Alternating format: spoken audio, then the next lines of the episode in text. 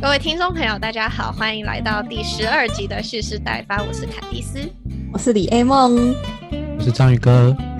我们今天呢要来讨论一个很有趣的话题，然后应该也是大家蛮陌生的话题，就是活体拍卖。就是一件很值得高兴的事情吗？活体拍卖还蛮值得高兴啊，因为全世界最有规模活体拍卖应该就是在我们国家了吧？所以，对，可喜可贺，可喜。活体拍卖嘛，保留了悠久的历史与传统。没错，活体拍卖就是台湾卖猪的主流。你看，我们台湾菜市场很多，那那些猪肉的来源几乎都是从活体拍卖场买来的。我们跟你们说，我们上次是不是有一次去校外教学？然后本来去参观一个拍卖场，结果结果他居然我们一到啊，就说：“哎，我们结束了，我们卖完了。”你们没看到？你们没看到？好可惜哦，怎么这么可惜？我记得里面真的有人这样讲。所以他们就每一个进去的，我们走进去的前面，每一个员工就说：“啊，已经结束啦，你们来太晚了。”对啊，然后他们都在那边洗地啊，然后洗那个运猪的车，然后地上全部都是水，天上也都是水。对啊，因为那天下雨。那我们今天就来讲讲看，诶，活体拍卖到底是做什么的？来还原现场给大家来听听。对啊，如果我们那一天早一点到的话，搞不好我们会参与到一些喊价、标价，然后看猪走台步的一些流程。我说我们应该不会参与到喊价吧？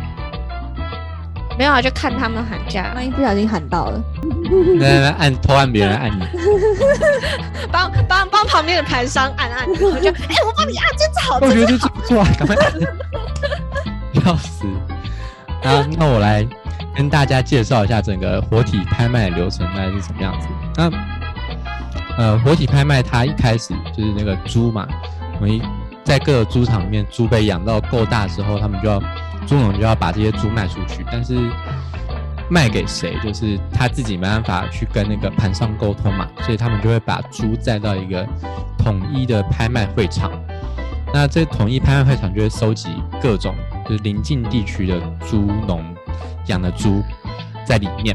那刚被载到这个拍卖会场的猪呢，他们会进行第一个步骤叫做细流，细流就是。细绳的细，然后留下来的留，就这两个细流这个字，呃，在其他地方应该蛮难听到的。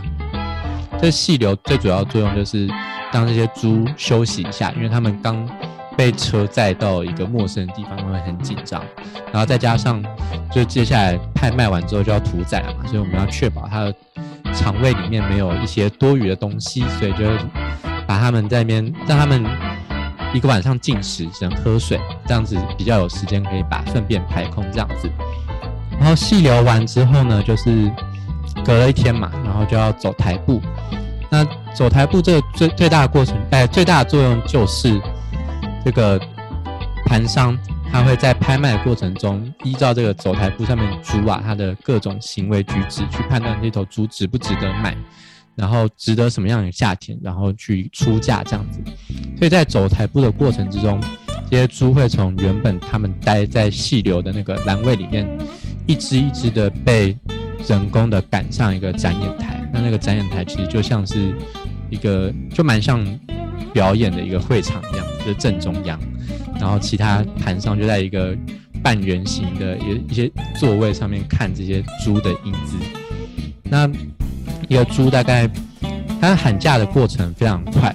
这个猪被确定被卖出去之后呢，就会被赶到旁边，那这个旁边就会在它身上烙上一个印记，这个印记就标记的是到底是哪一个人买到了这一只猪。那烙上这个印记之后，它就要走上它的生命的最终点，也就是被屠宰。那呃，猪的电宰场通常就。架设在活体拍卖的会场的旁边，这样子这些猪经过电宰，然后简单的处理过后，就会交给这些有买到猪的盘商，让他们再回去，然后再另外进行发货这样子。那呃，刚刚章宇哥帮我们很详细的讲完活体拍卖的流程。那呃，刚刚有提到嘛，就是猪会走台步。那站在旁边的人呢，就会有一个按钮，然后按那个按钮呢，就可以喊价，这样子，就是我们常常在电影或者是在节目上面看到那种拍卖会场的感觉。那按这些按钮的人，其实就是各个盘商，就是呃，他们会从农民那边买猪，然后买猪，呃，将它处理一番之后，会再卖给下游的通路。所以这些盘商呢，通常都会一大早，然后就集中到这个呃我们说的拍卖会场，然后想要抢到最好的猪这样子。好，那呃这些小按钮啊，它的。它按下去之后，就会在前面，就是展演台上面会有一个很大的荧幕，然后荧幕上面就会显示价格，就是现在标到的价格是多少钱。那这个价格怎么制定呢？就是会依照前一天呃的平均售价，然后来制定。它它不会是平均售价本身，它会是平均售价在经过一些校正跟调整之后的一个起点卖价。所以每天的价格其实会呃。会有一些浮动的。那如果大家想要知道，嗯，毛猪的价格是每天的浮动率大概是怎么样的话，可以去查查毛猪行情，就去 Google 毛猪的行情就会出现。对，那呃，讲完我们怎么定价之后，我们就来讲一讲这些走伸展台的猪。为什么有资格走这些伸展台？然后呢？为什么这些盘商们会抢着要来买这些猪？其实这些盘商厉害，他们光用眼睛看就可以知道哪些猪比较好，哪些猪可能品质没有那么好。那他会看的几个部分，包括这只猪走路的姿势。那我记得我们以前上课的时候，就有一个呃专有名词叫做体态评分。那呃一只猪的体态评分就会从比如说它有没有跛脚啊？它的背脂就是背部的脂肪的厚度是多少？然后或者是它的背有没有呃凹陷，或者是它的背部的曲线是呃凸起来的，或者是它有没有 X 型腿，或是 O 型腿，或者是跛脚？那它的毛色有没有分布均匀，或者是有没有脱毛？还有它的重量等等，会有一系列的呃评分标准来从外观上面看这只猪到底好不好。对，那呃这些盘商厉害，他们一直可能一百二十五公斤的猪，他们用眼睛看就可以知道哦，它是虚胖还是它是壮，所以嗯，这真的是要靠很大量的经验去累积的。好，那刚刚讲到一百二十五公斤，其实就是现在平均台湾呃会在活体拍卖市场上面出现的猪平均体重。那这也是我国人民比较喜欢吃的猪肉，它。呃，最适合的屠宰体重这样子。那呃，讲完了我们刚刚有喊价跟怎么样看猪的好坏之后呢，我们就来讲一讲台湾特有的南猪北送的这个问题。呃，其实各个地方的价钱会因为各地喊价的不同而有所差异。那通常呢，因为北部是比较大的都会区。北北基已经集中了非常非常大量的人口，所以大部分猪的下游通路也都会在北部。那因此，通常北部拍卖活体拍卖会场的价格喊出来会比较高，会比南部的还要高。所以很多猪农就会想尽办法要挤进这些北部的拍卖会场，卖出一个比较好的价钱。但是因为，嗯，想想如果一只猪要坐车从高雄。呃，一路坐四五个小时到台北，他如果要坐这么长的时间的车的话，他有可能会很紧迫，有可能他会晕车。对，猪真的会晕车，然后有可能他整个状态就是不适合上屠宰线的。所以其实虽然北部的价格比较好，但是会造成很大的动物福祉的问题，那也会影响到猪当天在走台步，很多猪因此而猝死，或者是因为过多的紧张，然后。有很不正常，比如说肌肉过度紧绷，然后导致屠宰上面，呃，使得风味不好等等之类的影响。所以其实，呃，我们在会场上面会看到的最最大的问题，呃，在活体拍卖上面大概就会是，呃，南猪北送。好，那呃之后会讲讲为什么其他国家不会有南猪北送，或者是呃把猪调到其他地方去。拍卖的这种问题，那我们接下来呢，就让李彦某来跟我们讲讲，到底活体拍卖是怎么出现，然后为什么会有这个东西。嗯，啊来说说，至今仍有活体拍卖是为什么？刚刚讲到了一些活体拍卖的缺点，我先来讲一些优点。活体拍卖的优点就是呢，能卖出更好的价格。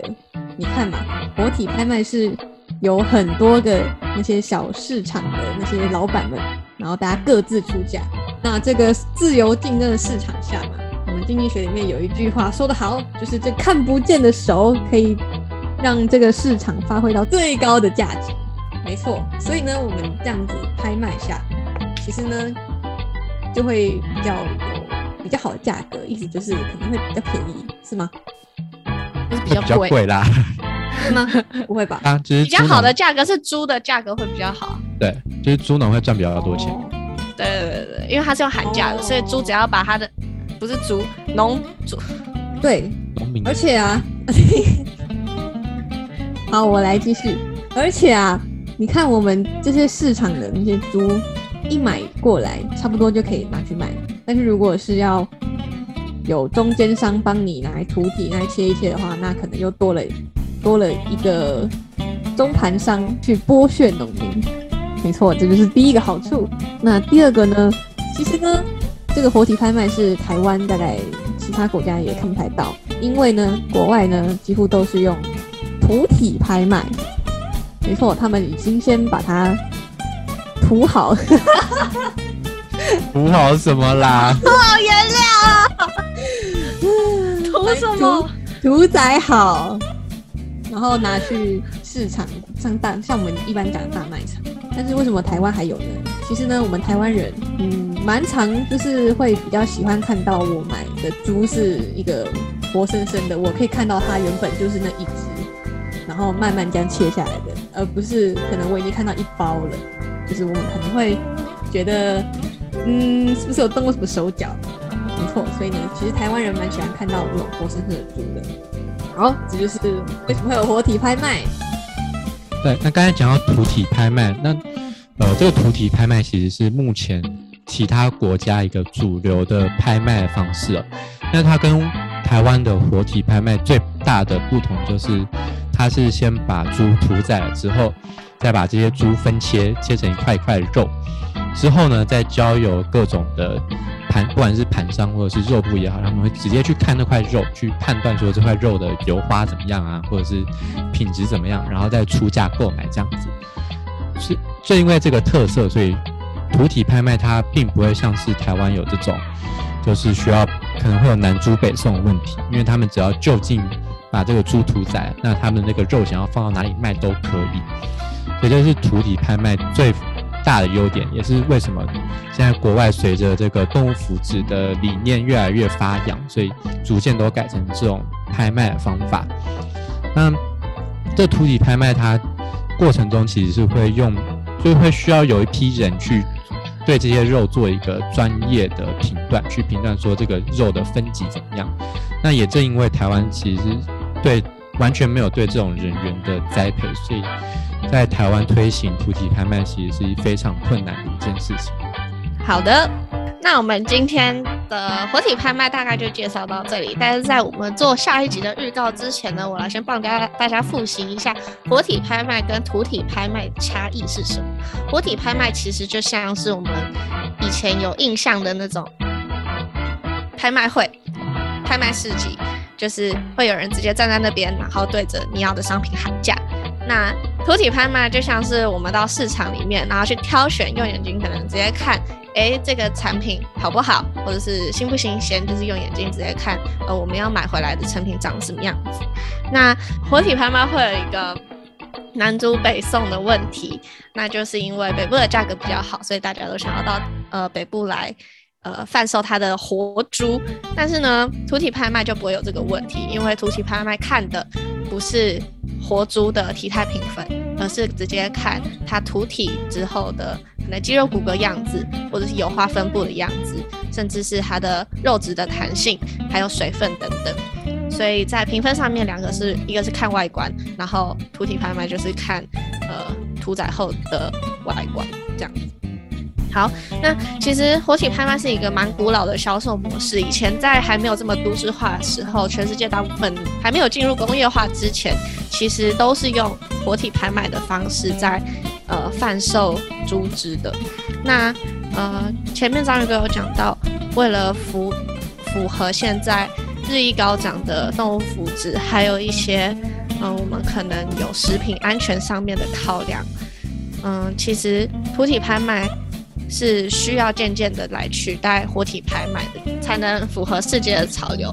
那其实呢，虽然我们说活的猪看起来比较健康新鲜嘛，然后我们也才知道，哎，我们的肉是从哪里来的。但是土体拍卖也是看屠宰后的猪的样子，只是我们要看得懂，然后会看而已。对，所以鼓励有兴趣的人可以去进修，然后学怎么样评。断土地拍卖，就会成为全台湾的专家了。接下来就是下集预告环节，大家不知道有没有听过上上礼拜的一个新闻哦，就是政府呢抓到一批走私进来的一些有品种的猫，然后因为这些品种猫是走私来的，所以并没有经过一些检疫的一些步骤，所以依据法规，政府就把它们全部都安乐死了。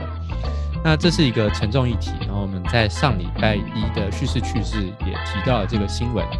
那我们下一集呢，就会从这个新闻开始发想，就我们来介跟大家介绍一下世界上现在这么多的一些品种狗还有品种猫究竟是怎么出现的。那这些品种狗还有品种猫会带来一些什么样的问题？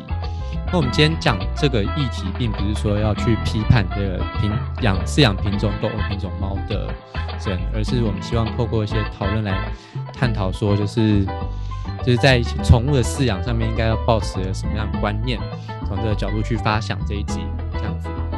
没错，所以呢，我们还是鼓励大家可以。养个伴侣动物，然后呢陪伴你的生活。只是呢，在养饲养这些伴侣动物时候需要注意的事项呢，我们就会在这一集里面一起去跟大家来分享。我们学了四年的动科专业领域的一些课程之后，我们的心得跟想法。好，那呃这一集记得听完之后帮我们按赞，然后追踪我们的 Instagram，然后脸书粉砖，还有我们的 YouTube 频道。那当然在各个大的。那个 podcast 平台都可以找得到我们的频道哦。啊，如果喜欢的话，记得订阅、按赞、留言、分享，然后给五颗星，whatever 你可以做。Anyways，我们就下个礼拜再见啦，大家拜拜，拜。